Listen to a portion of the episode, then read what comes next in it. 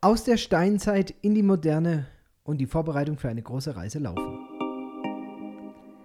Ihr seid ganz herzlich gegrüßt, liebe Freunde auf einer Mission. Wir sitzen mal wieder hier in unserem kleinen Zimmerlein, Lena und ich. Wir werden uns die nächste Stunde auf den neuesten Stand der Dinge hier aus Kodawasi bringen. Und wie In ihr unserem Leben. hört, unser Nachbar hat einen lauten Hahn. Ja. Ich vermisse es nicht. Ich vermisse es nicht, wenn dieses Tier still ist. Ja, aber ich, also ich habe mich die Tage mal gefragt, ist der leiser oder habe ich mich dran gewöhnt? Weil es ist es weniger. Weil früher, ich weiß noch, wo am Anfang dachte ich mir, oh, der Hahn ist so laut und jetzt denke ich mir, ist er überhaupt Naja, noch da? Ne, Ja, ja, ja, die haben ja immer wieder neue Hähne. Also ja, ja, es gab gab's schon jetzt mal eine lautere. Zeit lang keinen? Ach so. Nee, es gab lautere. Und was man sagen muss, der fängt halt nicht nachts um zwei, sondern eher gegen oh, vielleicht fünf oder so an. Und dann, aber halt auch den ganzen Tag über. Ja, das Ding ist halt, man hat ja so dieses idyllische Bild im Kopf, dass Hähne einfach morgens krähen, wenn die Sonne aufgeht, um die Hennen zu wecken oder warum auch immer. Äh, irgendwie ist das so idealisiert im Kopf. Und dann Aber in wieder ruhig. Wirklichkeit ist es so, dass der halt brüllt. Dann hörst du von woanders einen Hahn, der gibt eine Antwort. Dann fühlt der sich wieder animiert. Ich bin hier der tollste Hahn am Platz. Ich schreie jetzt zurück. Und da ist es, also es hört man wirklich also in der Nachbarschaft rum, dass die sich so gegenseitig äh, anbrüllen dann, ja. Von wegen hier, ich bin wahrscheinlich der größte Magger, ich habe die tollsten Hennen, ähm, die tollsten Chicks bei mir. Ähm, Ja, also es ist nicht so mit morgens und dann wieder gut. Das Schlimme ist, es sind ja nicht nur die Hähne mit den zwei Beinen und dem Kamm auf dem Kopf, die hier Geschrei machen. sondern, Auf dem Markt schreien ja die anderen Hähne auch genauso rum. Also, ja, ist ein Erlebnis. ja. Ein Kindheitslied. Ich möchte eine Marktfrau sein, fröhlich mit den anderen schreien. Ja? Ähm, Nein. nein. Aber Wobei- genau so, genau so ist es, wenn du in Kodawasi auf den Wochenmarkt gehst. Genau so. Aber weißt du, was eine meiner schönsten Kindheitserinnerungen ist, mit meinen Eltern auf den Fischmarkt zu gehen? In, äh, ich glaube, in Neckarsulm war das als früher. Ich weiß gar nicht, ob es noch gibt. Im Ernst jetzt? und da waren so Marktschreier aus Hamburg. Ich weiß. Ah, toll. Ich fand Nein. das, ja, einmal im Jahr kannst du es ja machen, weißt du? ich fand es so faszinierend, dass die da brüllen, komm zu mir, beim anderen kriegt er nur Mist angedreht, der Fisch ist schlecht. Ja, so. ja, oder dann. Das ist ja immer so die ganze Show gewesen. Gab es dann da äh, Orangen, der eine hat da Orangen verkauft. Wir waren ja mal zusammen. Stimmt, weißt du noch? stimmt, da waren wir Ja, noch, noch nicht ja. verheiratet, oder? Wenn, wenn du jetzt kaufst, gibt es den Eimer dazu, ja, Ja, ja. Und, und, äh, noch eine Orange extra und ein Geschrei gemacht mit. Das, die, die, das Schlimme auch hier ist ja, dass irgendjemand mal angefangen hat, sich ein Mikrofon und einen Verstärker zu besorgen, ja? Wenn die einfach nur jeder in der Lautstärke, wie er schreien kann, rumschreien würde auf dem Markt, dann wäre es ja auch nicht so schlimm. Aber dann geht das Mikrofon nicht, dann knackt das Kabel, dann ist es kein guter Es Lautsprecher, es scheppert, es macht nur Krach. Und Mhm. ich denke mir nur als, ey, Freunde, nervt das euch eigentlich nicht? Vor allem, wenn du Ich da als Marktstand daneben bist, weißt du, Ja. nicht bei so einem, der die ganze Zeit brüllt, da du ja irre. Ich gehe manchmal auf den Markt und habe einfach nur meine Earpods drin zum Noise Cancelling. Mhm. Also nur damit es einigermaßen erträglich ist. Aber kennst du das? Ich habe das immer mal wieder auf dem Markt. Das ist genauso, wie wenn du durch den Wald läufst und es wird plötzlich still und man merkt, oh, es ist gar kein Vogelgezwitscher gerade. Irgendwas ist hier seltsam. Das gibt es immer wieder so. Und so einen Moment gibt es auch auf dem Markt, als wenn du merkst, oh, es ist gerade eigentlich viel zu leise für das, wie es eigentlich sein müsste. Und dann schon schwillt der Krach wieder an. Aber es gibt also Momente, wo ich denke, was ist denn hier gerade los? Irgendwas ist hier schief, aber es ist halt einfach normale Lautstärke. ja. Naja, also das mit der Lautstärke ist so ein Thema, Lena. In deinem Leben mehr als in meinem. Ja. Bin ich da ein bisschen sensibler. Wa- wa- Was heißt sensibler? Also ich kann halt irgendwie, Dieses, diese Funktion, die ich habe, links rein, rechts raus, die ist bei dir ein bisschen nicht ganz so ausgeprägt. nein, das, was, für, was die Lieder für die Augen sind, bräuchte ich eigentlich für die Ohren. Gibt es denn so Tiere, die so die Ohren zuklappen können, Wa- dass kein wa- wahrscheinlich, reingeht? aber ich, ich, ich kann's bis, bisher so kann ich noch nicht mit dem, mit dem Ohrläppchen irgendwie das Ohr zu machen. Es wäre aber Das hilfreich, ja. Erfindung, ja. Es wäre hilfreich. Und ich schlafe ja auch seit, seit ach, zwischen Jahr und Tag. Mit irgendwas in den Ohren oder auf den Ohren. Immer. Weil ich auch nachts nicht schlafen kann, wenn draußen ein Hund bellt, wenn wieder einer vor der, vor der Haustür wieder Hupe hupt. Ja, wenn einer um die Kurve fährt und mal vorsichtshalber hupt nachts um, nachts drei, um drei, falls einer genau. kommt. Und unser Schlafzimmer halt genau zweieinhalb Meter davon entfernt ist. ja. Ja, ähm, ja egal. egal. Lena, Ja, unsere Kinder hören unsere Podcasts, weißt du das? Ja, ja. Also, die der Tage kam ein oder ein, andere. kam einer, ja, also unsere große Tochter kam zu mir und sagte, ey, du Papa, ich wollte dir mal nur sagen, ich höre auch den Podcast. Und dein Süßigkeitenversteck, Das habe ich schon gefunden. das habe ich schon lange gefunden. und Papa, ich will dir was sagen, ich komme da auch hoch, weil ich kann mich auf den Honigeimer draufstellen. ja, ja, Mann, oh Blöd Mann, sind oh sie ja Mann. alle nicht, gell? Nein, gar nicht. Nein. Gar nicht. Man wundert sich dann als nur, wenn die Packung leer ist und die, Aber noch die, da steht. aber noch da steht, ja. Der Klassiker, da, ja. da weißt du ganz genau, das letzte Ding hat jemand genommen, der nicht auffallen wollte, indem er die le leere Packung jetzt in den Mülleimer trägt. Also hier nochmal der dringende Appell, wir brauchen Hanutas. ah ja. Ja, aber ist ja eigentlich ganz nett. Ja, ja, das ist schon. Aber lustigerweise sagen die dann auch, oh, ich erfahre da Sachen aus dem Podcast, das ist ganz interessant. Ja, Denen geht's wie mir. ja. haben wir Woche, Lena. ja. Für dich, für mich, voll, für uns ja. alle. War extrem volle Woche, ja. Äh, Wie, wie halt immer irgendwie. Ich glaube auch, ähm, volle Wochen sind Das sind auch gute Wochen irgendwo. Gute Wochen, ja, hast was weggearbeitet, Ja. war viele Stunden im OP gestanden, habe irgendwelche Prostates operiert. Ja. Und Lena, also ich bin immer wieder überrascht. Ich habe mir die, dieser Tage die Entwicklung des Mindestlohnes, die Einkommensstruktur in Peru mal angeguckt, weil es für mich ganz konkret natürlich um die Frage geht, wie, wie wir mit, ähm, mit den Kosten umgehen. Unser Krankenhaus hat eine Regel. Und zwar die Regel lautet, die Einnahmen durch die Patienten müssen die Gehälter der Mitarbeiter decken. Alles andere versuchen wir über Spenden abzudecken. Also wir sind unschlagbar günstig, unschlagbar günstig, weil wir ganz viele Sachspenden, zum Beispiel jetzt aktuell wieder von der Firma Braun, äh, ähm, Kochsalzlösungen bekommen haben, mehrere tausend Liter.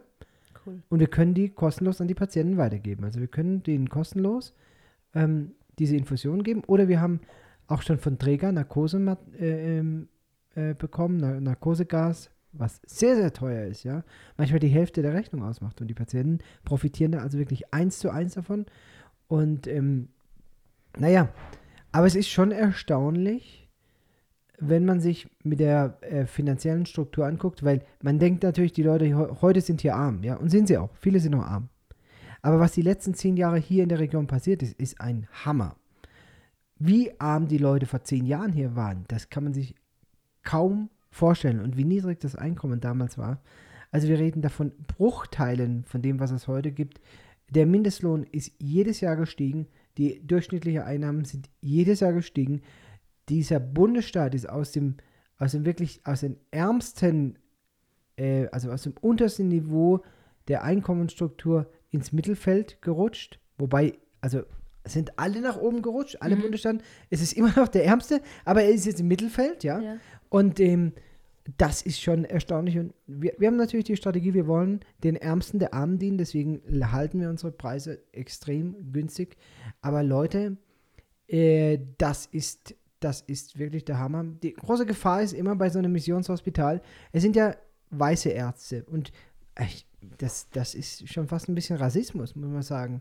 Aber nicht von uns, sondern von den Einheimischen hier. Selbst obwohl wir peruanische Angestellte haben, zum Beispiel Zahnärzte oder auch Allgemeinmediziner, jetzt keine Fachärzte, aber so ähm, Angestellte, ähm, die, die die Patienten in, äh, also als sozusagen in der Hausarztfunktion sehen, du wollen viele Peruaner nicht zu peruanischen Ärzten. Obwohl das genauso gut ausgebildete Ärzte sind, die wollen zu einem weißen Arzt. Mhm. Also das, das, äh, da stehe ich dann als, als äh, Arzt neben dran und denke, äh, als äh, Freunde, das sind eure Landsleute und die sind gut ausgebildet. Und wa was soll das denn? Warum diskriminierst du jetzt seinen eigenen Landsmann, ja? Aber der kam jetzt also hierher gefahren, weil er äh, von einem weißen Arzt gesehen werden will. Und allein die Tatsache, dass du eine weiße Hautfarbe hast, gibt dem schon ein sichereres Gefühl. Mhm. Was aber, also aus meiner Sicht, gar nicht gerechtfertigt ist. Natürlich machen wir einen guten Job, aber die anderen machen auch einen guten Job. Also diesen, diesen ja, doch Rassismus, äh, der hat, der ist unberechtigt. Aber ähm, was, ich, was ich damit sagen will, ist, allein die Tatsache, dass wir weiße Ärzte sind, wird immer dazu führen, dass wir genügend Patienten haben. Es werden bei Visiona immer genügend Patienten ankommen. weil selbst die Mittelschicht und auch die Oberschicht gerne zu einem weißhäutigen Arzt geht. Ja. Das heißt, die, jedes Missionshospital ist immer in der Gefahr, dass die Preissteigerung, die Spirale, die Preisspirale immer weiter steigt, steigt, steigt, steigt, steigt und am Schluss aus einem humanitären Projekt dann am Ende ein Oberklassenkrankenhaus wird, weil du kannst auch den vierfachen Preis verwenden und kannst auch Verlangen, ver verlangen, ja, und, und du hast am Ende trotzdem eine volle Bude. Mhm. Und es ist immer dieser Kampf zu sagen, klar, man muss eine gewisse Inflationsausgleich mitgehen, weil wir natürlich auch gucken müssen, ähm, da- dass wir, sagen wir mal, wie soll ich das jetzt sagen, dass ein Quechua, der vor zehn Jahren so und so viel Prozent seines Monatseinkommens für eine Operation verwendet hat, heute immer noch genauso viel Prozent von seinem Monatseinkommen dazu verwenden muss für die gleiche Operation. Ja? Aber wir sind da als Diözesianer die letzten Jahre ganz klar, wenn ich mir diese, diese Statistik angucke, ganz klar günstiger geworden für die Armen. Also ein Catcher, der vor zehn Jahren sagen wir mal eine Prostata hat operieren lassen müssen, der hat damals prozentual zu seinem Einkommen mehr bezahlen müssen, wie er heute bezahlen muss. Also alles ist außenrum teurer geworden. Eine Prostata-Operation kostet im Land, und das sagt dir unisono alle Patienten, die zu mir kommen, die schon mal woanders waren und gefragt haben, die sich woanders operieren lassen wurden, 8000 Sol. 8000. Meine Patienten zahlen, wenn die Rechnung hoch ist, 1600 Sol. 1600 Sol. Und die Tag habe ich einen Patienten entlassen mit einer Rechnung von unter 1000 Sol.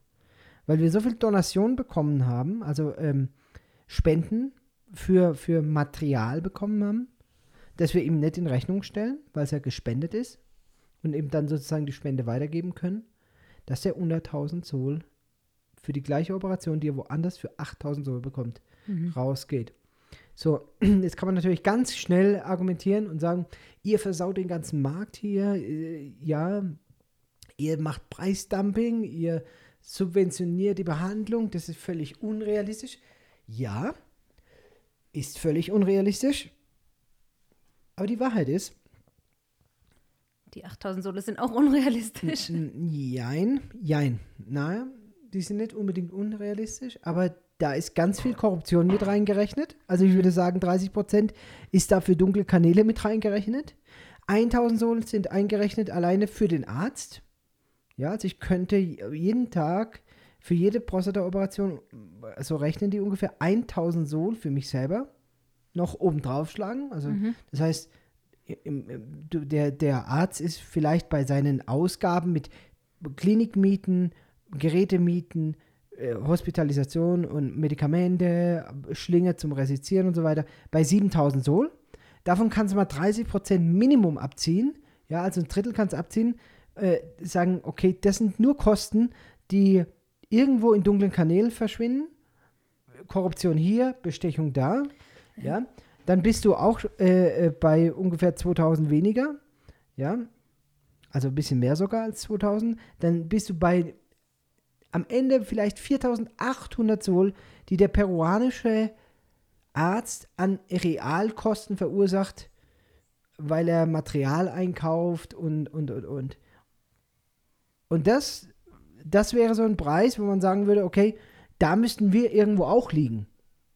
Aber liegen wir nicht, weil wir eben Spenden bekommen, mit denen wir diesen Preis auch nochmal deutlich reduzieren können und noch was anderes, weil wir ganz legal natürlich ganz viele Sachen aus dem Ausland direkt importieren und nicht über Zwischenhändler, die zum Teil, zum Teil in einzelnen Produkten den zehnfachen Preis verlangen für Medizinprodukte wie in Europa. Den zehnfachen Preis. Ja, also eine kleine Spritze oder sonst irgendwas. Faktor 10. Faktor 10, ja. Obwohl der deutsche Gesundheitsmarkt nicht der günstigste ist. Also, Und es gibt ja eine breite Schicht an Peruanern, die sich diese 8000 OP auch leisten können. Ja? Ja, es ist ja nicht so, dass alle Patienten plötzlich nur da, noch hierher da wollte ich rennen. jetzt gerade raus auf den Punkt, genau. Ja. Die Leute, die zu uns kommen, in aller Regel, in aller Regel, kommen die, weil sie diese 8000 nicht bezahlen können, weil sie arm sind.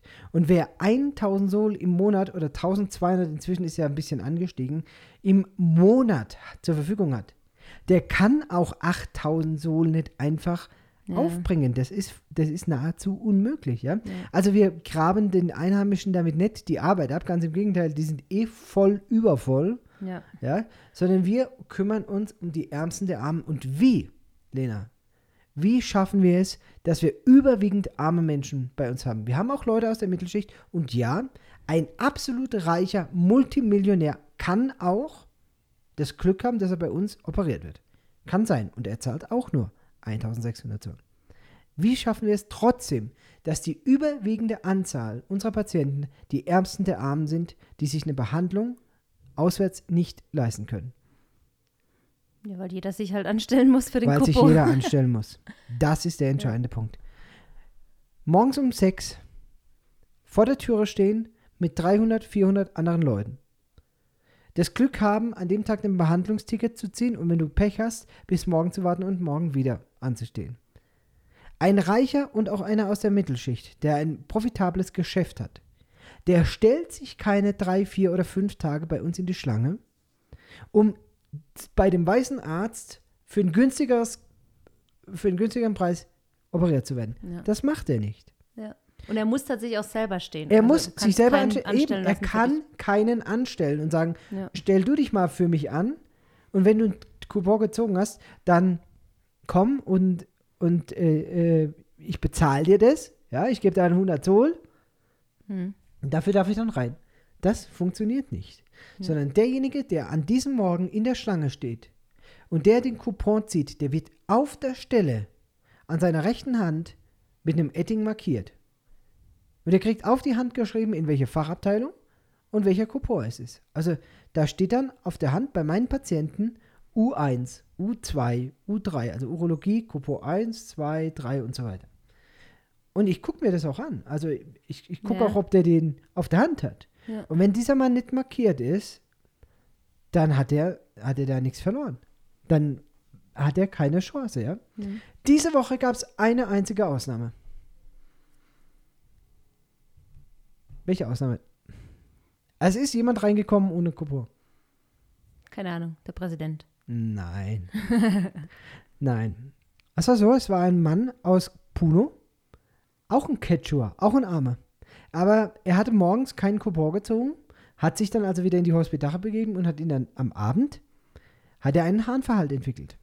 Also ist ihm, ja, also hat ein ehrlich ernsthaftes urologisches Problem gehabt. Er konnte gar kein Wasser mehr lassen und hat dann wahnsinnige Bauchschmerzen bekommen und ist deswegen als Notfall abends um 8 gekommen und hat sich einen Katheter legen lassen und kam auf diese Weise ins Krankenhaus als Notfall. Nur durch diese Kathetereinlage und die so ein bisschen urologisch Bewanderten unter euch, die wissen, wenn man die Blase ablässt, dann den Druck wegnimmt, muss man das fraktioniert machen. Also nach 500 Milliliter muss man immer eine Viertelstunde Pause machen, damit die Blase sich langsam, langsam, langsam entleert. Aber bei dem war das irgendwie trotz dieser langsamen Entleerung so dazu gekommen, dass er massiv angefangen hat zu bluten. Was man immer wieder mal sieht. Mhm. Das Problem war nur, ich habe die Blutung nicht gestillt bekommen. Ich, es ging einfach nicht. Wir haben sie gespült, wir haben ihm Tranexamsäure gegeben und so, es hat einfach nicht aufgehört, sodass ich ihm am nächsten Tag halt in den OP genommen habe und gesagt habe, okay, dann operiere ich dir jetzt halt die Prostata jetzt halt, heute. Ne? Also, das war eine absolute Ausnahme, aber auch das war jetzt nicht irgendwie Sich ein Kupo erschlichen. erschlichen. Also, Nein, das war ja, Notfälle kommen ja grundsätzlich. und Notfälle dran. kommen äh, 24-7 rein. Ja. Ich habe nur so für mich gedacht, eigentlich hat mir das jetzt nicht gefallen, weil wenn sich das in Puno rumspricht, dass man als Notfall in die Hospital reinkommt, Warte mal einfach ein bisschen länger das nächste Mal, bis wir losfahren. ja, dann, also nein, man muss immer aufpassen, weil sowas spricht sich rum bei Patienten. Also das, dieser Buschfunk, Ja. Das ist Wahnsinn, ja, das ist Ja. wirklich Wahnsinn. Und ich habe diese Woche einen entlassen aus, den, aus Matsuko. Mhm.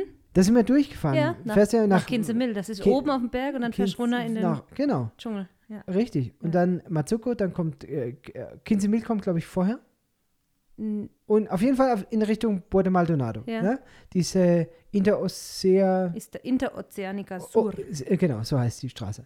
Und der wohnt genau an dieser Straße. Er hat mir sogar sein Haus auf Google Maps gezeigt. Witzig. Weil mich interessiert es dann als, wo die wohnen und so. Ja. Und, ja. Den habe ich operiert. Und dann stellt sich hinterher raus, also auch ein armer Quechua, auch einer, der wirklich kein Geld hat, Ja. dass er da bei einem lokalen Radiosender arbeitet. Okay. da um, bei sich um die Ecke rum und Ja. über den Dschungel Radio macht. Mhm. Lena, der war nur begeistert von der Behandlung bei uns. bei uns. Ja? Demnächst kommen noch ein paar aus Matsuko. ja, pass auf. Also ich spreche da jetzt nicht nur für meine operative Leistung. Also der konnte danach wieder wunderbar Wasser lassen und war sehr zufrieden mit allem. Ja. Auch der Umgang, wie die Schwestern mit ihm umgehen, dass er hier, obwohl er ein Armer ist, als vollwertiger Mensch behandelt wird. Lena, der war, und auch seine Frau, die waren so dankbar für diese Behandlung hier. Ähm, die, die wollten eine Dankesrede bei uns im Radio halten. Also, sie hat mich ernsthaft gefragt, ich habe ein bisschen, ich habe Radioerfahrung, also ich weiß, wie das geht. Ja. Ich habe gesehen, ihr habt ein Medienzentrum und der hat dann bei uns im Radio ein Interview gegeben, wie dankbar er ist für diese Arbeit hier. Hat er das Und tatsächlich Ja. gemacht? Witzig. die Doris hat ihn ins Radioprogramm, also hat ihn einen Reporter von uns geschickt, den, den Jairo, der kam dann und er hat gesagt, wenn er zurück ist in seinem Radio, wird er Werbung machen. Da weißt du schon, und das ist die Regel hier. Wenn einer gesund nach Hause kommt, kommen zwei oder drei aus der Nachbarschaft garantiert. Ja, es gibt ja auch immer wieder die. Geschichten, ne? Ja. Ja, ich habe da bei meiner Mama in der Straße hat eine gewohnt, die war mal bei Diospi und über die habe ich, da- die hat dann gesagt, jetzt geh halt mal zu Diospi. Also diese Geschichten gibt es ja ständig, ja. Ja, ja, ja. Also die, die Zufriedenheit der Patienten ist extrem hoch. Ist extrem hoch und es wundert einen auch nicht, wenn man in andere, Ja. vor allen Dingen in die staatlichen Krankenhäuser guckt, ja. Ja, es ist einfach, es ist oftmals erschütternd. Also wir hatten jetzt vergangene Woche eine peruanische Familie hier zu Besuch und haben uns ein bisschen unterhalten halt über ihre Erlebnisse, auch bevor, ähm, die, bevor es die Ospi gab und so. Und es ist schon einfach, also niederschmetternd, wenn man hört, wie die Menschen hier oft behandelt werden vom Gesundheitspersonal. Also wirklich, ähm, da gibt es sicherlich auch Ausnahmen, da reden wir ja immer wieder drüber. Aber im Großen und Ganzen wirst du häufig behandelt, vor allem als Armer, wie ein Stück Vieh. Also wir warten gelassen mit Schmerzen oder einfach gar nicht behandelt oder dann kommt, während du wartest, ein Freund vom, vom Arzt dazu, sagt, ja klar, komm rein, schön, dass du da bist, komm, komm gleich durch, ja. Also so dieses, äh, ja, du zählst einfach nicht, du bist unsichtbar. Und das ist ja was, was die, ähm, die indigene Bevölkerung hier ja tagtäglich erlebt, dieses Unsichtbarsein für alle, die irgendwo in Verantwortung sind, ja. Ähm, du bist unsichtbar für die Regierung, du bist unsichtbar selbst für deine Mitmenschen, die ein bisschen über dir stehen. Du zählst einfach nichts, ja. Du bist völlig und du hast auch wenig Handhabe, da rauszukommen, weil du ja einfach auch wenig Chancen hast, irgendwie zu Geld zu kommen oder sonst irgendwas, ja. Wenn du nicht gerade zufällig äh, mal vor 100 Jahren deine Vorfahren hier sämtliches Land einfach für sich beansprucht haben und äh, jetzt halt die Großgrundbesitzer genau, sind, genau. ähm, die jetzt die großen Fische in einem kleinen Teich hier sind und halt sagen, nö, ist mein Land, kannst gern mieten von mir, ich sitze hier auf meinen Millionen äh, und du bist ja nur ein popeliger Bauer. Ähm, nur, nur weil seine Vorfahren halt irgendwann mal gesagt haben, "Ha, komm, bevor es ein anderer nimmt, nehme ich das alles, ja. Ähm, also es ist, das ist herzzerreißend manchmal, diese Geschichten. Oder Ja. auch, Und das Schlimme ist ja, es sind, es ist kein Einzelfall. nee, nee, Und Es ist ja eine, ein System. ja, Und, und alleine die Tatsache, dass wir Patienten wie Menschen behandeln, Ja. Lena, das macht ein großer das, ja, ja, Unterschied. das hört man ja immer wieder und das denkt man so nicht, weil das heißt, sind doch alles Menschen, ja. Nein, Aber nein, sind, also für hier, wie gesagt, du wirst ähm, in, in vielen staatlichen Krankenhäusern oder wenn du kein Geld hast, wirst du eh gleich mal gar nicht behandelt. Aber selbst in den staatlichen Krankenhäusern, die ja eigentlich dazu verpflichtet sind, dich zu behandeln, ähm, das interessiert nicht, ja. Ich habe jetzt keine Zeit, ich bin jetzt, ne, keine Lust, ich habe heute schon zwei Patienten gehabt oder auch von den Schwestern oder sowas, einfach so eine, so eine Lieblosigkeit, wo die Patienten doch als sehr, sehr ähm, positiv immer wieder erleben bei uns im Krankenhaus. Sagen, boah, ja, jeder wird wie ein Mensch behandelt. Ja. Was so für mich immer so denke, das ist doch die Basis allen Zusammenlebens. Dieses, wir sind Nein, alle nein, gleich ist und ja. alle im Ebenbild Gottes geschaffen und ist keiner besser als der andere, nur weil er zufällig mehr Glück im Leben hatte oder ähm, ja, aber es ist eben nicht, nicht so, ja. Absolut, absolut. Und äh, weißt du, du kannst manchmal dem Patienten auch sagen, du hast ihn ordentlich untersucht und du sagst dann, es tut mir wirklich leid, junger Mann, Sie sind einfach kerngesund. Mhm. Und selbst damit ist er zufrieden und ist glücklich darüber, weil er. Ich habe ich hab diese Woche so einen Fall gehabt, Lena. Das habe ich dir noch gar nicht erzählt, müssen wir vielleicht mal noch erzählen. 25, 26-jähriger Mann, Mhm. ja? Kommt aus der Nähe von Bordo Maldonado, also ist 16 Stunden ungefähr dahergefahren.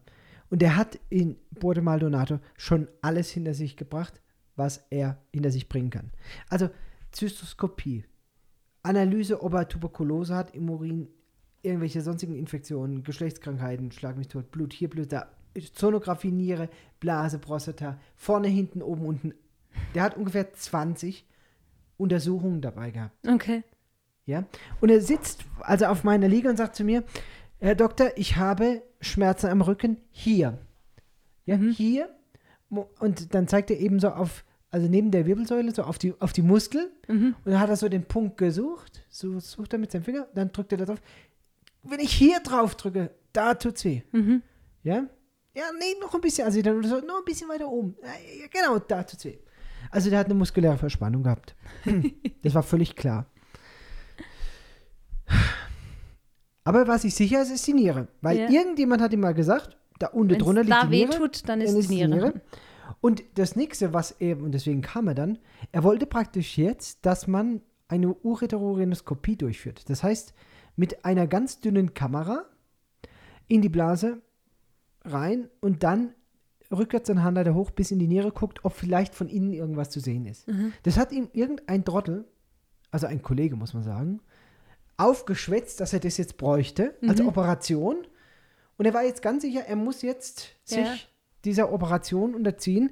Was aber bedeutet, dass du erstmal eine Harnleiterschiene einlegen musst, damit der Harnleiter sich dehnt, dann zwei Wochen warten, dann, also der hat zwei Operationen und zwar völlig für nix. Der hat einfach nur eine muskuläre Verspannung, mehr nicht. Hm. Ich habe ihn gefragt, ja, wer- sag mal, wer hat denn deine ganzen, äh, was arbeitest du? Nichts. Er kann wegen den Schmerzen nicht arbeiten. Lena, da werde ich wahnsinnig. Kriegt der Benny 25 Ja, Jahre. ja. Ja, 25 Jahre alt Ja. und arbeitet nichts. Mhm. Weil er Weicher an ist. dieser Stelle hier, Ja. an dem Rücken, an, wenn ich hier drauf drücke, es tut mir weh.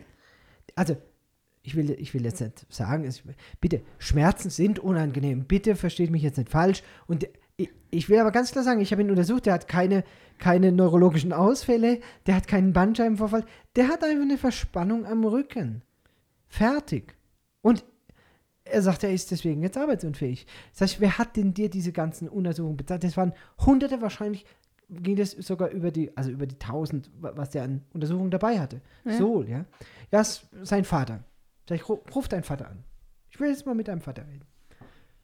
Dann ruf ihn doch, was arbeitet? Ja, in der, in der Mine. Mhm. Das kannst du schon an zwei Händen abzählen. Das ist eine illegale Mine irgendwo im Dschungel. Mhm. Ja, den Vater kann er nicht anrufen, weil der hätte im Dschungel keinen Empfang Ja. wusste schon ganz genau, wo das Geld herkommt. Also da ist ein Vater, der buggelt sich zu Tod in einer illegalen Mine irgendwo in der Nähe von Porto Maldonado, tief im Dschungel, wo sonst kein Recht herrscht. Ja, der hat ein krummes Kreuz, ganz sicher. Der ist Quecksilber verseucht, ganz sicher, weil sie mit, mit Quecksilber das, das Gold da rausholen. Ja, aber sein Sohnemann, der hat Rückenschmerzen. Und kann nicht arbeiten. Und ich habe ihm einfach nach deutscher, vielleicht auch unfreundlicher Manier gesagt, dass er arbeiten muss. Sag, Also ich habe es andersrum angefangen, ganz nett, also sehr, sehr freundlich.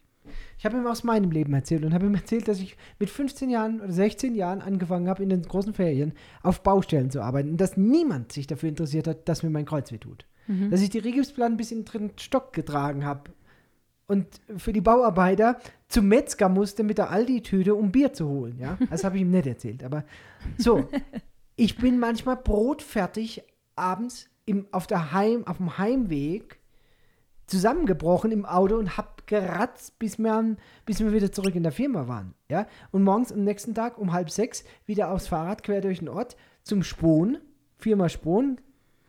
Wenn ihr mich hört, seid herzlich gegrüßt. Und da meinen Ferienjob gemacht und hat mein Geld verdient, um einen Führerschein äh, zu machen. Und, und mein ganzes Leben nichts anderes gemacht, wie hart zu arbeiten, um vorwärts zu kommen. Und da habe ich ihn gefragt, hast du denn ein Ziel im Leben? Ja, ich möchte finanziell unabhängig werden.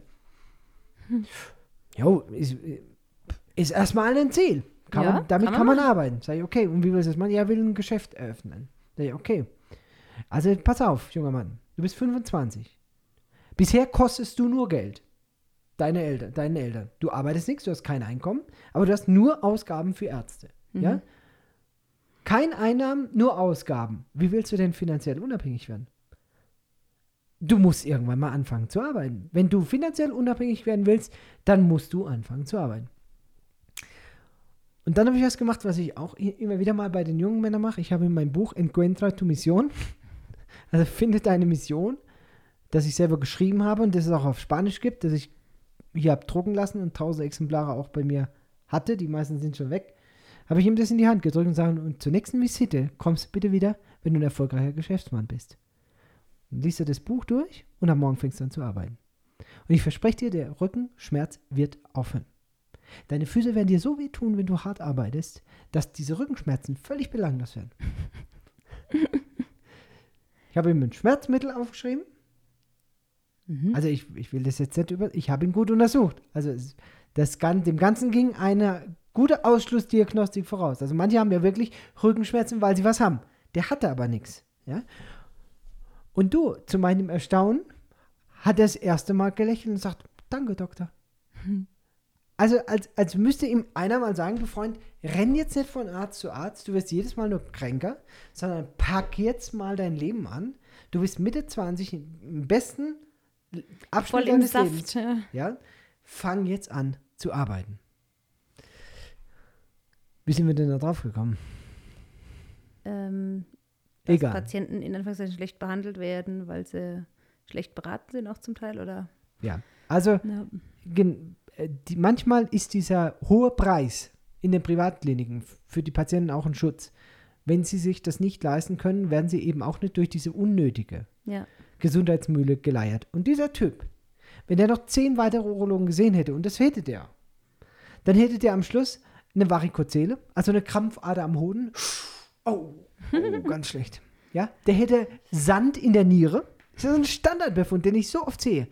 Wenn ich diese Befunde sehe, da weiß ich schon, der war bei Pontius und Pilatus und irgendeiner, das ist ja, wir haben schon oft über diese Schamkultur gesprochen, die gibt es ja bei den Ärzten auch. Wenn ich nichts finde, zu sagen, tut mir leid, ich habe nichts gefunden, geht nicht. Ich muss ja irgendwas finden. Also eine Diagnose muss ich diesem Kind ja ist wie geben. beim Zahnarzt mit Zahnstein. Oh, da machen wir noch ein bisschen Zahnstein weg. Ver- Verstehst? ja. Also Sand in der Niere, dann hat er eine Varikozele, ja. Und was sie alle die jungen Männer dann auch haben, Prostatitis, also Entzündung der Prostata. Ganz klar, ganz klar. PSA normal, Urin normal, Tastbefunde, alles normal, wenn ich sie untersuche, aber 100% überzeugt, Sand in der Niere, Entzündung der Prostata und Krampfadern am Hoden. Ich denke mir, nö, stimmt alles drei nicht. Lauf und schaff was. Hm. Also ich glaube, diesem jungen Mann habe ich damit geholfen. Und ich meine das wirklich so. Es war leider nicht der einzige.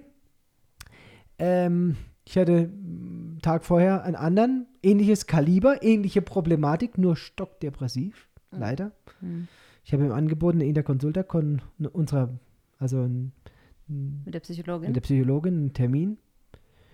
Und er war so unzufrieden, dass er nichts Urologisches habe, dass ich also sozusagen ihn untersuche und sage, junger Mann,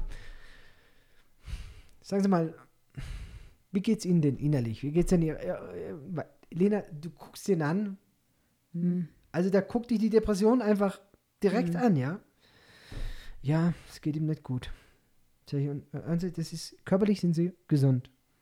Aber wäre das was, wenn ich stinke sauer? Es muss natürlich ein körperliches Problem sein. Es kann jetzt nicht, es kann jetzt keine psychische Erkrankung sein, was ja auch eine Krankheit ist, was Ja. man ja auch behandeln kann, ja? Was halt nicht so offensichtlich ist wie ein gebrochenes Bein, ne? Naja, Ja. Also dem einen hilft es dann, ihm zu sagen, nimm, nimm endlich mal dein Leben in die Hand und manchen, manchen kannst du damit halt auch nicht helfen. Aber so ist es halt. Trotzdem versuche ich, Menschen ernst zu nehmen, ihnen auch zu helfen und gleichzeitig trotzdem dann auch, auch zu sagen, du Freund, es tut mir wirklich leid, aber du bist einfach gesund. So leid es mir tut. Ich Ja. kann dich nicht als krank abstempeln, es geht dir gut. Ja? Also zumindest mein Fachgebiet, das, da beschränke ich mich dann oft auch darauf und sage, also zumindest mein Fachgebiet und sie kommen ja in die Urologie, weil sie sagen, sie haben eine Erkrankung der Niere, ich kann ihnen das versichern, haben sie nicht. Hm. Ja. Wir haben äh, uns auch hier schon mal im Podcast über die kleine Ruth unterhalten, ne? Oh ja, Die wurde jetzt gestern, glaube ich, erfolgreich, Vorgest- vorgestern, nee, gestern, gestern. gestern, Gestern Morgen um erfolgreich 6 Uhr. ins äh, Kinderkrankenhaus nach Lima verlegt. Ja. Ja. Also, ich meine, das ist schon eine, eine ganz, ganz tragische Geschichte. ihr kennt ja inzwischen die Historie. Also wer sie nicht kennt, der kann sich die Podcasts der letzten zwei Wochen anhören. Ein elfjähriges Mädchen, das ungefähr so viel wiegt wie, oder weniger wiegt inzwischen als äh, unsere achtjährige Tochter, die weder, äh, also die Kraft hat aufzustehen, noch zu sitzen, also zu, zu, zu laufen. Ähm, ja, also gesundheitsmäßig ein ganz, ganz katastrophaler Fall. Und Lena, das ist dann manchmal so diese Kehrseite von der ungebildeten Bevölkerung hier, ja. Weil wenn du diesen Körper anguckst, die ist völlig vernarbt. Die hat überall am Haut, äh, an der Haut Narben von entzündlichen Prozessen, die sie in der Vergangenheit hatte, ja. Die, mhm. hatte, die war schon mal da wegen Gelenkschmerzen, also vor ein paar Wochen. Und man muss einfach davon ausgehen, dass sie seit Jahren leidet. Mhm. Das ist jetzt alles nur sozusagen dann kumuliert und explodiert, ja. Ich hatte ja erzählt, dass unser Chirurg ihren Darmstück rausgenommen hat, in dem 16 Löcher drin waren. Also ähm, das ist irgendeine Vaskulitis, eine Gefäßentzündung, die dazu führt, dass Gewebe, und bei ihr war das jetzt eben Darm, nicht gut durchblutet oder gar nicht mehr durchblutet wird und dann eben abstirbt und dadurch dann Löcher entstehen, ja. Und diese gleichen Löcher hatte die auch an der Haut. Also die, die hatte an der Haut Läsionen, Lena, da hat da konntest du eine komplette Kompresse ohne Probleme im Loch versenken. Mm. Im Loch versenken. Einfach am ein, das war jetzt keine, kein Dekubitus, weil sie jetzt da drauf gelegen ist, sondern das war Hautareale, die einfach bis in die Tiefe weggefault waren, mhm. weil sie nicht mehr durchblutet waren, ja, durch diese Grunderkrankung. Fünf, sechs Mal operiert worden und diese Familie kann die konnte 100 Sol anzahlen. Also die haben, die haben gar kein Geld, wirklich. Mhm. Das, die kommen aus den Bergen, die kommen, wohnen in der Lehmhütte, Chakra hinterm Haus, in so einer kleinen Kommunität und ähm, ja, wir mussten sie jetzt oder wir haben sie jetzt in die Kinderklinik verlegt. Das war auch ein Ausnahmefall, äh, denn ähm, wir haben sich chirurgisch stabilisieren können. Trotzdem ist sie gerade in der Rheumatologie, Schrägstrich äh, Gastroenterologie, dann noch einmal besser aufgehoben mit dieser Grunderkrankung. Also sozusagen diese Akutphase, die konnten wir chirurgisch behandeln. Mhm. Und wir haben dann was erreicht, was ganz untypisch ist, denn wir haben äh, diese Daten dann in der Kinderklinik eingereicht für eine Telesprechstunde. Es gibt hier im Land Telesprechstunden von Experten, mhm.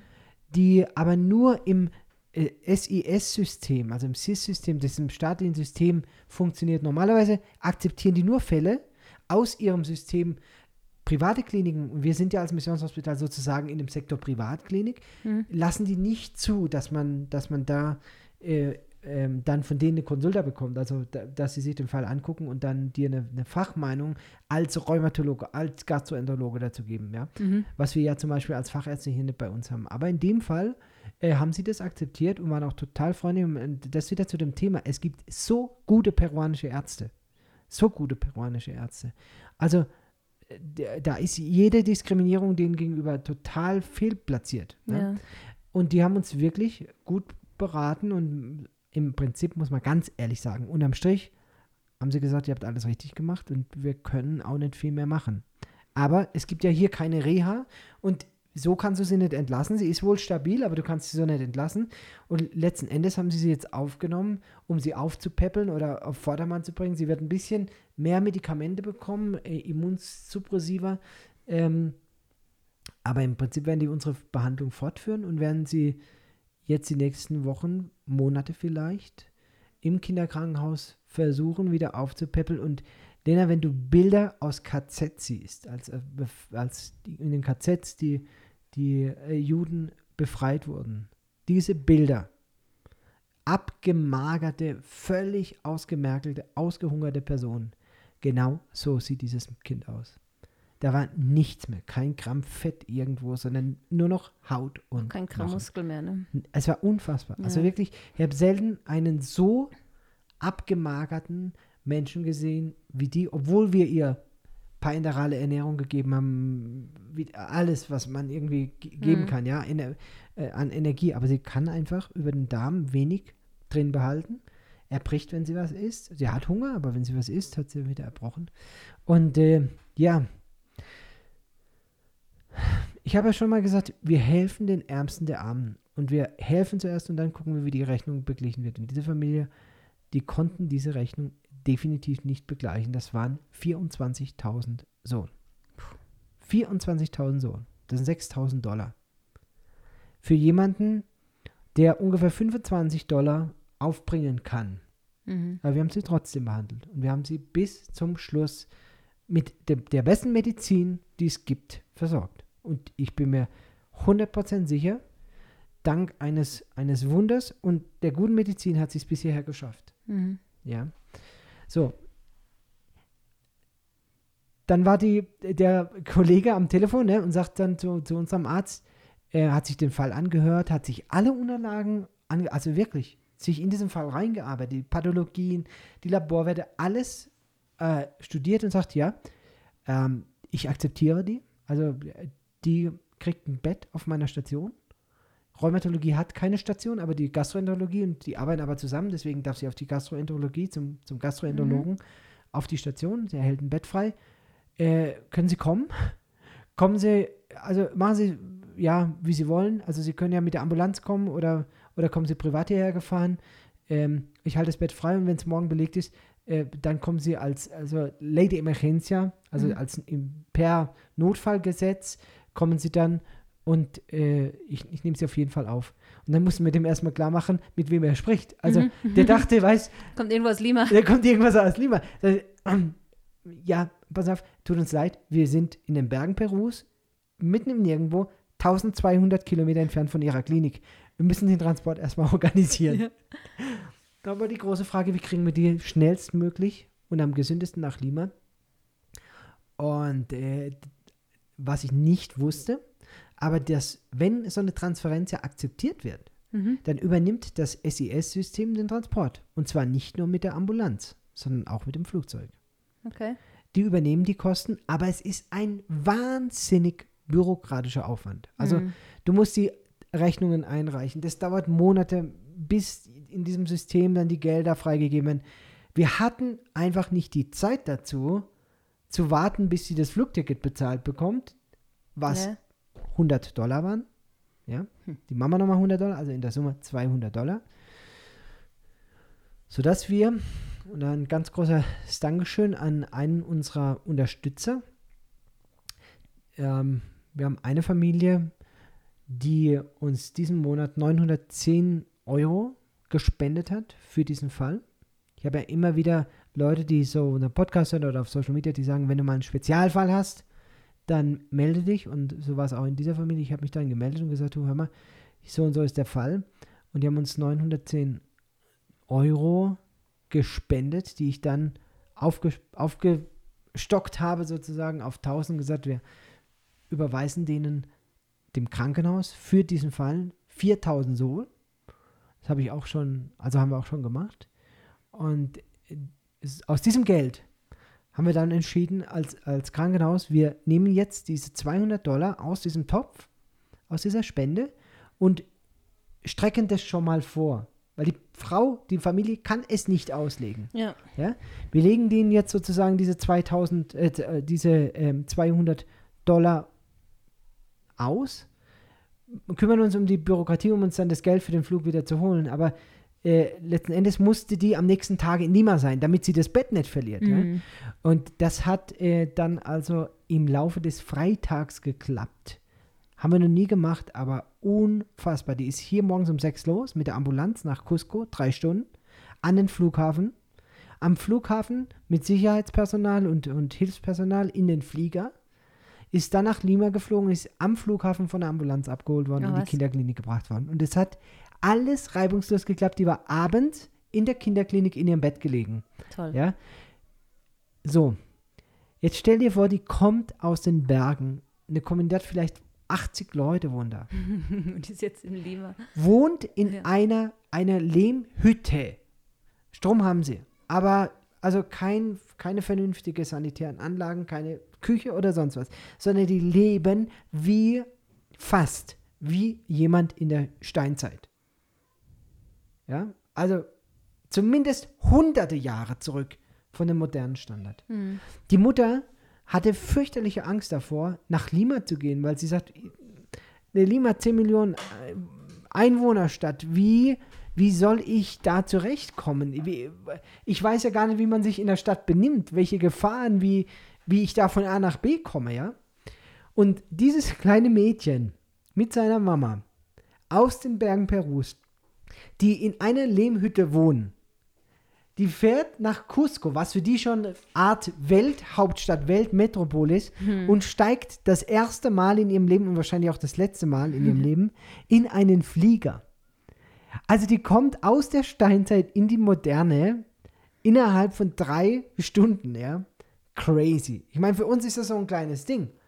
Aber das wäre wahrscheinlich, wie wenn ich mich in einen Space Shuttle setzen würde, weil mir jemand sagt, auf dem Mond, ja, äh, gibt es den Doktor sowieso und nur wenn du dahin fliegst, der kann ich ein, ja. Also so, so ungefähr muss man sich das, glaube ich, vorstellen, ja. Die kam gestern noch irgendwie, also ges ge- bildlich gesprochen gestern, ähm, auf der Chakra hinterm Ochs hergelaufen. Ja. Ja, weil die mit dem Ochsen pflügen und morgen im Flieger 10.000 Meter über den Anden und landet in der Hauptstadt. Also, das ist, auch alleine diese Vorstellung, ja, was du hier in diesem Land ein, einen Kontrast Ja. erlebst, ja, Ja. das ist so crazy, so crazy, weil Jahrhunderte Menschheitsentwicklung zusammenballen. Jahrhunderte. Und ja, du kannst, kannst was sagen, Jahrtausende, ja. Also ich, ich glaube vor, Ja. vor also meine, es ist jetzt vor grad- 2000 Jahren haben die nicht anders den Acker be Ja. bewirtschaftet. Und das Einzige, was die haben, was die damals nicht hatten, ist Strom. ja. Aber, Aber, das ist auch alles. Es ist jetzt gerade hier wieder Weizenernte und ich bin jedes Jahr aufs Neue fasziniert, dass die einfach da mit der Sichel übers Feld gehen, das den Weizen bündeln, Von Hand machen. von Hand dann ausschlagen. Also manchmal siehst du schon eine Maschine. Ähm, das ist so lustig, weil ich habe die Tage einen Mann kennengelernt, der besitzt so eine Maschine, um den Weizen zu, also, also Dreschen. zu dreschen halt, ja. Also das ist einfach so ein, eine Art Schlegel. Also eine Maschine, wo die das gebündelte und dann reinschmeißen. dann oben. reinstecken. Das muss Ja, vorne ja, auch richtig rum reingesteckt Ja, werden so. Und dann drescht das. Das ist eine Dreschmaschine im. Prinzip, aber nichts anderes wie ein Schlegel Aber das und ist seine. Arbeit, dass er diese Maschine verleiht an die Bauern. Damit, weiß. weißt du, Ja, ja. da verdient er sein Geld damit, Ja. dass er die Maschine Ja, ausleiht. Davon gibt es im Ort vielleicht zwei oder drei von diesen Maschinen. Es gibt nicht einen Mähdrescher hier im Ort. Mhm. Nicht einen einzigen. 30.000 Leute, rundherum nur Felder. Ja? ja. 30.000 Leute und es gibt nicht einen Mähdrescher. Es wird von Hand geschnitten, das Korn, und es wird in so einer Maschine, die dann mit dem Auto aufs Feld gezogen wird, Ja, ja.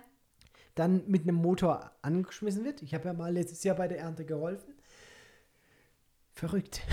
Total verrückt. Eben, aber das ist schon die größte Errungenschaft dann, ne? Also Ja, äh, ab und an absolut. gibt es äh, hier, sieht man einen Traktor, ganz selten mal, aber viele der Felder sind ja gar nicht bearbeitbar mit dem Traktor. Also viel ist viel zu steil. Das muss ich sagen. Also, ähm, wenn der Acker flach ist, dann gibt es einen hier im Ort, der hat einen Traktor und der hat einen Flug. Mhm. Und dann kann man sich den leihen und dann kommt er und pflügt dir das Feld um. Ja, Wenn der Acker eben ist. ja. Wenn der aber zu arg am Hang ist, dann machen ja, die das. das ist halt hier auch Also die ne? allermeisten Äcker hier werden ganz normal mit dem Flug und zwei Ochsen oder, Oder mit dem Pferd, ja. mit dem Pferd gepflügt. Das sehe ich jedes, jedes Jahr. Das ist Standard hier bei uns. Ja.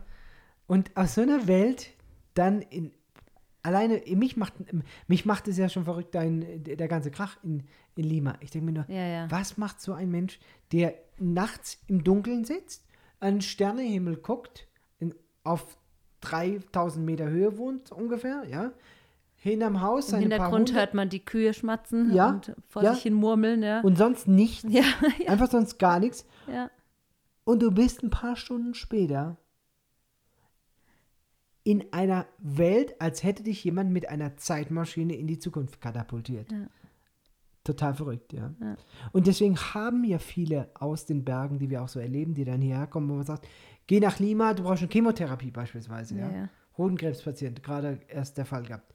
Du, die haben wirklich Angst, weil sie sagen, ich komme in der Stadt nicht zurecht. Ich weiß, Mhm. ich weiß gar nicht, erstens kostet es viel, viel mehr, also die Unterkunft kostet mehr. ja.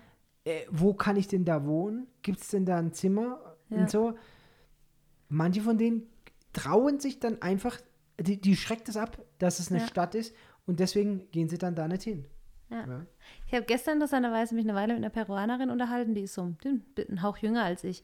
Aber die sagt, ganz viele gehen halt nach ihrer, wenn, wenn sie fertig sind mit der Schule, das große Ziel ist, nach Lima zu gehen. Und sagt sie, von ihrem Abschlussklasse sind einige wieder zurückgekommen. Ja. Sagt sie, mit dem, was sie anhatten und ihrer Familie. Mehr nicht. Sagt sie, der Traum ist immer, in Lima das große Geld zu machen. Sagt sie, aber die Miete ist so viel teurer, das Essen ist teurer, Ja. du hast keinen Support von der Familie. Sagt sie, wenn du hier rumläufst, dann gehst halt mal bei der Tia zum Mittagessen, dann sagt dir die Tia auf dem Markt, komm, kriegst bei mir eine Portion Reis, das sparst du schon mal alles, dann musst du dann selber dein Mittagessen kaufen, ja.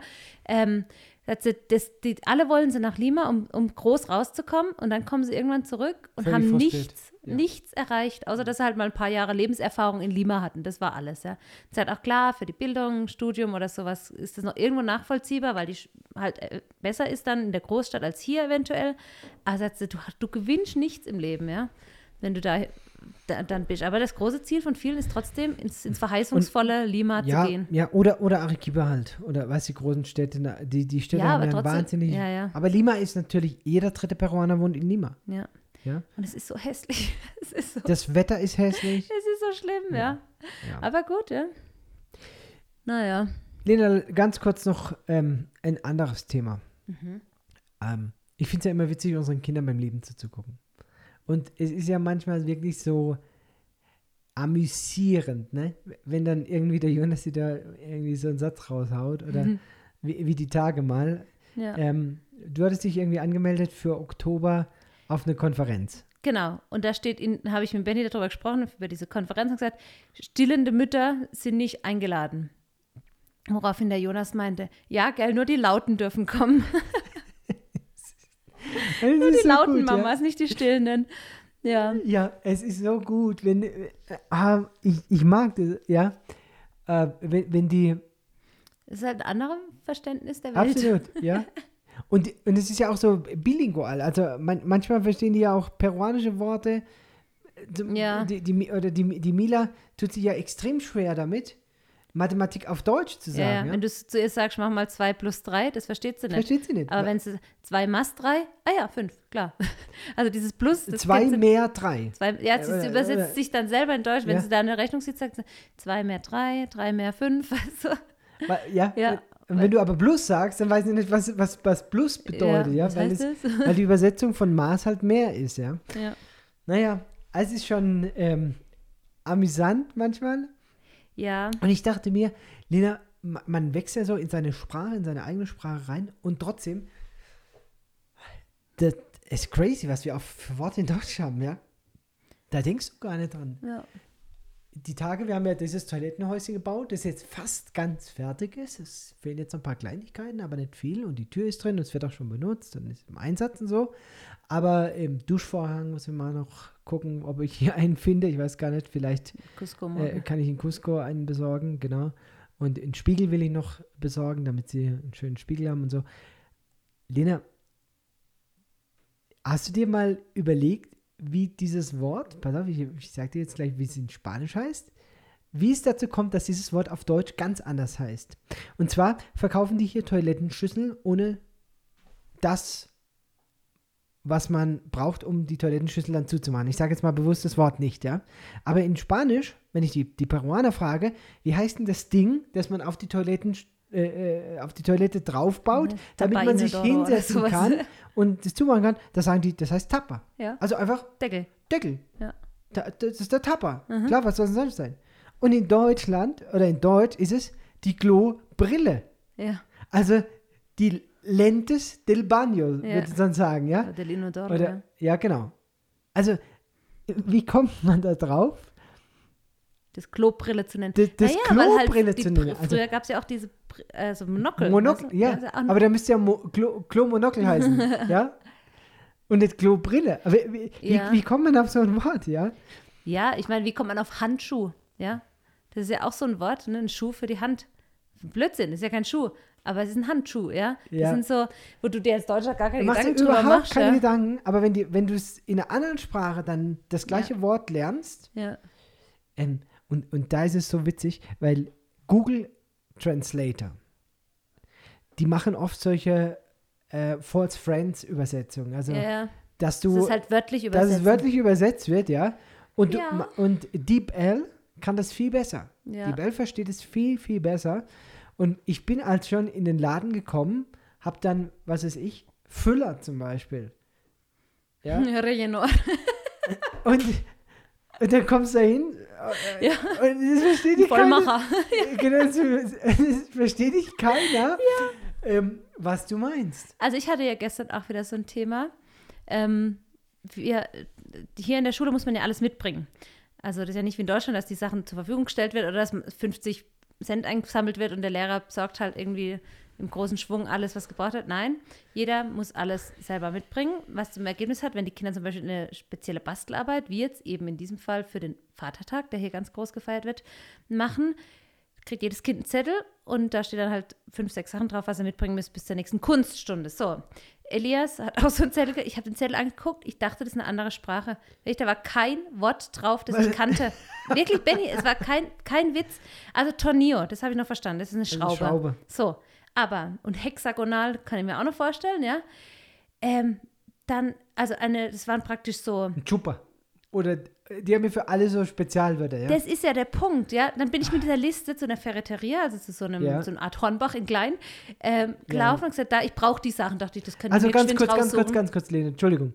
Hornbach in Klein, bitte. Also eine Ferreteria in Curavasi ist ungefähr so groß wie der. Privatbestand Eines guten eines deutschen guten Handwerkers. deutschen, Ja, nicht Profi-Handwerker. nein, nein. Also ein Mensch, der nebenher noch ab und zu mal ein Regal aufhängt. Hobby-Handwerker. Ja, egal. Hobby-Handwerker. Da bin ich hin. Und es gibt sogar eine ganz, eine recht große, da wo du, glaube ich, den, den Putz auch geholt hast. Da bin ich hin. Ach gut, die sind groß, die sind gut sortiert. Das war aber schon mein dritter Anlauf, weil bei zwei haben sie mir gesagt, nee, das haben wir gar, das muss man bestellen, das gibt's ja nicht. Da war ein Wort drauf auf diesem Ding, es wusste zwei Sachen auf dieser Liste, wo keiner von den Genders, wo ich war, gewusst hat, was das überhaupt ist. Und wie soll ich das als Gringo dann wissen, was es ist, ja? Also dann, und dann gibst du das ein halt Ja. in Google und suchst, ja? Ah, vergiss es, ja. Das ist so ein Spezialwort. Oder Kannst das Ding vergessen. ist, ich dachte vielleicht, okay, der Arte-Lehrer vom Elias ist aus Venezuela. So wollte ich sagen. Und dann haben die wieder ihren eigenes So Ding. es. Äh, ja. es, Und Lena, du erlebst es hier manchmal sogar im Land. Die kommen aus Ja? der Küste Ja. oder die kommen aus dem Dschungel und die haben komplett andere Worte Ja. für die gleiche Sache und die verstehen sich auch gegenseitig nicht. ja, und da, da, na gut, dann habe ich aber durch Zufall ein Bild gefunden, von dem ich denke, dass es das ist, was die daraus mach, basteln wollen aus ihren Schrauben. Das mussten so Flügelschrauben und so Zeug. Es ist so, hä? Ich dachte, was wollt ihr damit? Ich vermute, es wäre ein Schlüsselanhänger, wo man aus Schrauben so ein Männchen bastelt. Und dann habe ich ja praktisch anhand von dem Bild hergeleitet, was wir brauchen. Bin dann zu dem Ergebnis gekommen, dass zwei Sachen, eben die zwei Sachen, die da draufstehen, gar nicht dabei sind bei diesem Männchen. Also ich habe jetzt einfach das, was ich so abgeguckt habe. Man kann aus den Teilen, die ich besorgt habe, kann man ein Männchen basteln. Mhm. So, und dann muss er halt damit jetzt ein Männchen basteln. Ey, gedacht, und das, da geht Zeit drauf Ja. ohne Ende. Wirklich. Und was es ist ja so, dieser Zettel kommt und morgen muss es mitbringen. naja, in dem Fall war es jetzt, er kam Mittwoch, muss am nächsten Montag, glaube ich, da sein. ja gut, da hast du ein Also bisschen hab ein Zeit. bisschen Zeit, aber das ist schon besser geworden, weil letztes Jahr war es als, oder die letzten beiden Jahre war es als so abends um fünf, Ja. eine WhatsApp vom Lehrer, ah, übrigens bis morgen. So, ja. Ja. Das, da habe ich mich dann als einfach geweigert. Nö. Aber ähm, dachte, ich gehe halt bin eh im Dorf, gehe ich kurz, ja, gehe ich kurz. Ey, ich falle ja jedes Geht Mal nicht. drauf rein, ja. Nein, geht nicht. Wirklich von Hinz zu Kunst und dann, ja, das eine Teil, das kriegen sie aber nur da. Dann bin ich da hingelaufen, nee, das haben wir nicht. Aber das kriegen sie da oben, ja. Er muss einen Schlüsselanhänger, braucht man natürlich, um Ja, den ja. Schlüssel dann Ja, Anhänger hinzuhängen. So, dann hatte der aber nur Schlüsselanhänger, wo schon was dranhängt, ja.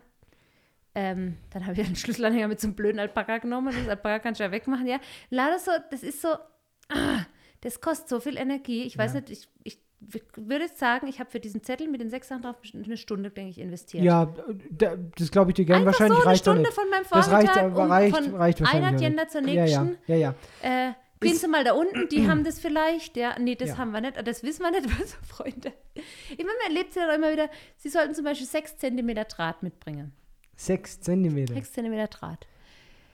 Da hat die eine, der eine Gender nur gelacht hat. Und dann habe ich gesagt, ja, was soll ich jetzt sagen? Ach, das schenke ich dir. Die hat es halt von so einer riesen Rolle da mit sechs Zentimeter abgeknipst und hat sich kaputt gelacht und gesagt, dann nimm mit und geh, weißt du. Das ist ja dann auch wieder nett, so zwischendrin, ja. Ja, ja. Ähm, Aber ja, die hat wahrscheinlich selber gedacht, was soll ich dir das berechnen? Der Meter kostet wahrscheinlich 10 Zentimeter oder so. oder Ja, 50. Ja, ja. Was soll ich dir jetzt 6 Zentimeter berechnen, ja? Aber ich meine, ich versuche das persönlich dann immer zu nutzen und mit den Leuten halt zu quatschen. Da Ja. kann mein, mein Spanisch ein bisschen verbessert. Dann, Freunde, ich habe keine Ahnung, was da drauf steht, aber vielleicht könnt ihr mir ja helfen. Ja, dann lachen sie sich immer kaputt über die blöde Kringa. Und dann haben die ihren Spaß. Und ich lerne vielleicht noch ein anderes Wort dazu. Aber ähm, wirklich, das ist, gestern dachte ich wieder, Freunde, ey. Boah. Ja, Tja, tja, so ist es, Lena. ja, So ist es. Ja. Lena, ja. mal noch ganz kurz zum Schluss. Bist du aufgeregt? Ähm, es hält sich in Grenze. Noch. Tatsächlich. Ja, ich, Oder, du warst ja schon mal in den USA, im, im Gegensatz zu mir. du warst auch schon. Wir sind über die USA geflogen. Wir Geflo- waren schon ganze Ja, zehn Stunden in den USA. ja ich war tatsächlich mal in den USA in einem, in einem internationalen Airport. Stimmt, wir haben eigentlich das ja dann kein Flughafen. offizielles US. Doch, wir sind raus. Wir sind raus. Oder? Wir mussten doch. Ich weiß es nicht. Auf jeden Fall, also ich würde es nicht als, Wir waren mal zehn Stunden in Husten. ja, ich, ich würde es jetzt nicht als große USA-Aufenthalt. Amerika-Reise äh, verbuchen. Naja, also die Kinder hatten schon ihren ersten Eindruck von Amerika, der sitzt. Sie waren nämlich heute noch, wenn du so fragst, wie war es denn da in Houston? Das waren riesen Portionen bei der Fastfood-Kette. Das war das, was sie mitgenommen haben. Musst du mal fragen. Ja? Das ist jedes Mal die gleiche Antwort. Oh, das war eine riesen Portion. Was, das war ein Liter Getränk oder was, was da dabei war bei jeder Portion. Ja, egal. Ja, ich werde morgen Als in die Mhm. einzige, äh, weißt du, was ich mitgenommen habe? dass es keine Apotheke im Flughafen gab. Richtig. Ja? ja? Ich riesen mir, Flughafen. wie kann es sein? Einer der größten ein, Flughafen einer der, der größten Flughäfen der USA. Ja, unser Sohn bekommt Fieber auf dem Flughafen. Unser Gepäck, Ja, schon aufgeben? ja, die Medikamente, die ich dabei habe, im Koffer. Mhm. Ich bräuchte jetzt was zum Fiebersenken und es gibt in diesem gesamten Flughafen mehrstöckig, mehrere Gänge. Es gibt 100 verschiedene Restaurants, aber es gibt nicht eine Apotheke, wo du ein Paracetamol kaufen kannst. Das gibt's doch gar nicht. Ja. Das gibt's doch gar nicht. Naja. Naja. Aber nee, ich bin, also das Ding ist ja, alleine nur für sich selber zuständig zu sein, das nimmt ja schon eine riesen Anspannung raus, weil wenn ich was vergesse, dann ist es halt mein Problem und dann hängt da nicht noch jemand mit dran. Und ich werde tatsächlich nur mit Handgepäck hinreisen. Ähm, genau, ich werde auf eine Konferenz gehen in Miami und äh, bin da als Mitarbeiter am mit dabei. Montag dann Komm wieder zurück. in der Woche wieder, ja. Genau. Das heißt, nächste Woche wird es wahrscheinlich keinen Kein Podcast geben. geben. Nee. Da werde ich nächste Woche Samstag Ja. also ich habe mich ja als Mitarbeiter da angemeldet für die Konferenz und es ist wirklich so, dass du von morgens bis abends da Eingespannt bist. gescheduled bist. Und zwar bis abends um, es ist doch dann immer noch nach der Abendveranstaltung noch irgendeine so eine Filmveranstaltung, wo du dann auch noch eingeteilt bist und so. Also es wird voll. Ich freue mich drauf. Ich hoffe, ich lerne ein paar neue Leute kennen und ähm, connect mich da ein bisschen und ähm, kann auch den einen oder anderen Veranstaltung beiwohnen. Ähm, ja, wird bestimmt toll, aber es wird voll. Also Ja, ist doch gut. Ja. Also, morgen bringen wir dich an den Flughafen. Mhm. Hoffentlich können wir dich dann am nächsten Montag in einer Woche dann wieder in Empfang nehmen. Ich freue mich natürlich für dich und ich freue mich auf die Zeit mit den Kindern. Ich habe bewusst für nächste Woche keine OPs eingetragen, sondern nur Sprechstunde, deutlich mehr Patienten in der Sprechstunde, damit ich im Notfall eben dann auch reagieren kann und Kinder abholen kann und so weiter. Ja. Und nicht im Es OP gerade. Ja, es ist blöd. es ist blöd. Weil es passiert immer wieder. Auch vorgestern krampft einer in der Notaufnahme. Klar, der Notarzt wird angerufen. Äh, Benjamin, komm schnell in die Notaufnahme. Wir haben einen, der krampft, ja. Sagt, tut mir leid, ich kann nicht. Ich sitze gerade am. Also, ich, weil ich ja als Urologe im Sitzen operiere. Ich, ich sitze gerade am OP-Tisch und operiere. Ja. Müsst jemand anders rufen, ja. Und um das eben nicht zu vermeiden, wenn, wenn was mit den Kindern ist, habe ich gesagt, ich gehe nicht in den OP in dieser Woche, wo du weg bist. Ich mache meine Sprechstunde und zwar viel, viel mehr Sprechstunden als normal und äh, werde dann das Operative dann wieder aufholen, wenn ich Ja. dann, wenn du wieder zurück bist. Es ist eh, ich fühle mich fast ein bisschen schlecht, weil es wirklich diese Woche so viele Schulveranstaltungen sind. weil Das ja macht- eben, es ist schlecht fühlen. Anniversario der Schule, also ähm, Jahrestag, dann Ja. ist äh, mehrere Vatertagsveranstaltungen, dann werden die Zeugnisse ausgegeben. Brauchst du, da brauchst du gar keine Gedanken machen. Ich habe kein Problem damit, auch Nein zu sagen. Nein ist ja bekanntlich auch eine vollwertige Antwort. Ja, ein ganzer Satz. Und manche Sachen gehen einfach nicht. Und dann sagt man einfach Nein und dann hat sich die, diese Veranstaltung dann auch erledigt. Also Prioritäten halt. Ja, genau. ja, die, also eins unserer Kinder hat heute Morgen gesagt, es ist nicht schlechter mit Papa. Es ist auch nicht besser. Es ist einfach nur anders. Aber ich freue mich drauf oder Und so. es gibt Pfannkuchen. Ja, und das Tolle ist, ich habe gesehen, es gibt zwei richtig gute Sachen diese Woche in der Klinik zu essen. Also Ja? zwei Tage schon mal abgedeckt. Safe. Eins der Lieblingsessen unserer Kinder gibt es diese Woche, Achi de Gallina. Oh, Das da müssen wir auf jeden Fall Futtern die richtig gerne. Das ist ein sehr leckeres äh, peruanisches, peruanisches Essen. Essen, ja. Ähm, und dann gibt es noch Carapulcra. Das ist auch ein ganz typisches Essen. Das ist so eine Art Eintopf mit was? Lecker Fleisch und Reis dazu Kartoffel. natürlich. Kartoffel. Ja, ähm, sehr lecker auch. Ja, ja. Genau. Also, Also wir werden auf jeden Fall eine tolle Zeit zusammen haben. Ist natürlich immer schade, wenn du nicht da bist, Lena. Da Ja. fehlt natürlich immer was. Aber ich gönne dir das von Herzen. Ich freue mich auch drauf, dass du da so ein bisschen rauskommst. Äh, du musst dich auch nicht regelmäßig melden. Also ich erwarte das nicht. ich schon. Ich weiß. Ich bin ja immer ganz froh. Manchmal. Also der Benny hat ja so, der glaubt, der tut mir was Gutes, wenn er sich nicht meldet und mich nicht nervt sozusagen. Und ich denke immer, ich will mal hören, wie es daheim ist. Und mit großen Kindern ist das ja super, weil dann schreibe ich einfach dem Lukas so, wie, was macht er denn gerade, wie sieht's aus? Und der freut sich immer dann, oh ja, wir sind gerade hier und da und äh, gibt dann immer mehr Rückmeldungen. Dann höre ich wenigstens von den Kindern was. Also man könnte das ja jetzt auch psychologisch äh, aufarbeiten, ob da so eine Kontrollkomponente dabei ist. Aber ich Mhm. würde sagen, unser, unsere Stunde ist voll, Lina. Wir haben schon überzogen. Da tauchen wir dieses große was mal jetzt nicht auf. nicht. Ich wünsche auf jeden Fall äh, viel Spaß und freue mich, Werd dass es klappt. Und äh, wir hören uns dann beim nächsten Podcast, wann auch immer der ist, wenn es wieder heißt. Seid ganz herzlich gegrüßt, liebe Freunde, auf einer Mission. Ciao.